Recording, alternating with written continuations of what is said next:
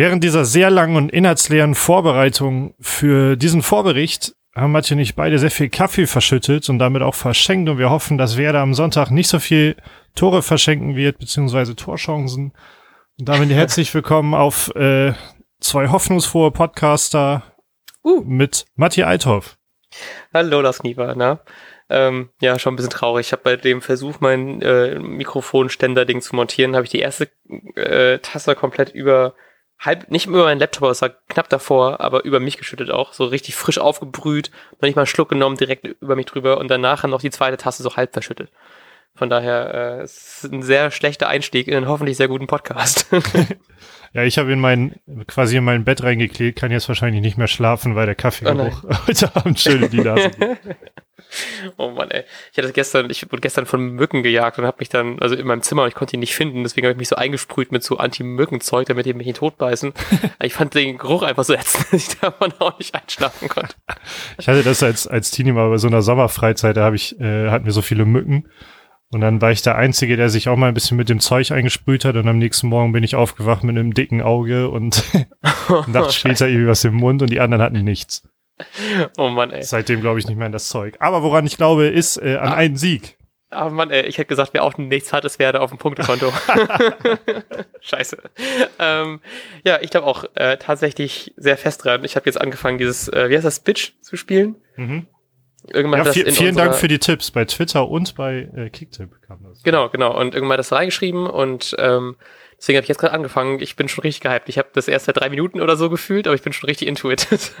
ich habe da äh, ähm. letztes Wochenende mit angefangen und allein das Gefühl, dass ich kein Geld gesetzt habe, aber 24 Cent gewonnen habe, fühlt sich einfach mega gut an. ja, auf jeden Fall.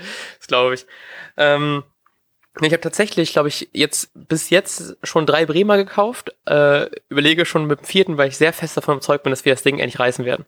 So, auch wenn es natürlich jetzt irgendwie, man ist ein bisschen mit dem Rücken gegen die Wand, so, man hat keine Punkte und man hat auch irgendwie gedacht, man gestaltet den Saisonstart deutlich besser, als es jetzt doch passiert ist.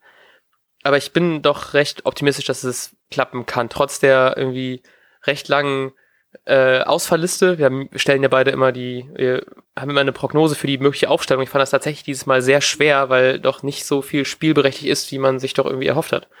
Ähm, und natürlich ist man dann noch ein bisschen froher, dass man jetzt noch lang verpflichten konnte im Laufe der Woche, dass man zumindest hinten noch ein paar Optionen mehr hat. Aber dann wird es tatsächlich doch, finde ich, schon ein bisschen, bisschen dünn, wenn man jetzt nicht nur auf die U23-Spieler hoffen möchte. Äh, ja, und gleichzeitig, als ich vorhin die Aufstellung machen wollte, erst dachte ich, das muss ja mega easy werden. Aber dann fiel es mir doch gar nicht so leicht, denn auch vorne haben wir diesmal äh, ja ein paar Probleme.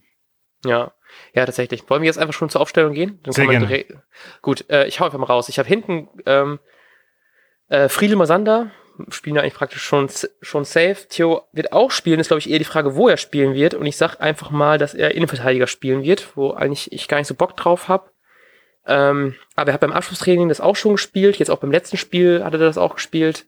Ähm, deswegen glaube ich einfach mal daran und dass Lang direkt reinkommt und den rechten Verteidiger macht. Auch wenn ich glaube, so ich glaube, ich würde lieber äh, groß in der Innenverteidigung sehen, aber ich glaube da nicht so richtig dran. Ich kann aber auch nicht sagen, warum. ähm, dann glaube ich, dass wir dann im Mittelfeld äh, mit vier Personen agieren werden, und zwar mit Klaassen, äh, Maxi Eggestein, Nuri Shahin und Möwald. Die spielen werden. Eigentlich wollte ich erst Eggestein, also Johannes Eggestein auch noch äh, vorne reinsetzen, bis mir aufgefallen ist, dass der fehlt. Deswegen haben wir nur noch zwei Stürmer und zwar werden das Füllkrug und Osako sein. Ah, interessant. Ähm, ich, ich vermute, dass es defensiv genauso läuft aufgrund der Absprache, weil ich glaube, eine Absprache ist wichtiger zwischen Innenverteidigern als dann noch zu dem Außenverteidiger. Deshalb glaube ich, dass Lang deshalb auf, auf die Rechtsverteidigerposition geht. Ähm, dann habe ich auch überlegt, dass er jetzt das voll einlädt zu einem Vierer Mittelfeld mit Möwald halt. Ich mhm. habe mich dann fürs Vierer Mittelfeld aber mit äh, ohne Möwald entschieden weil er einfach so ein geiler Joker ist.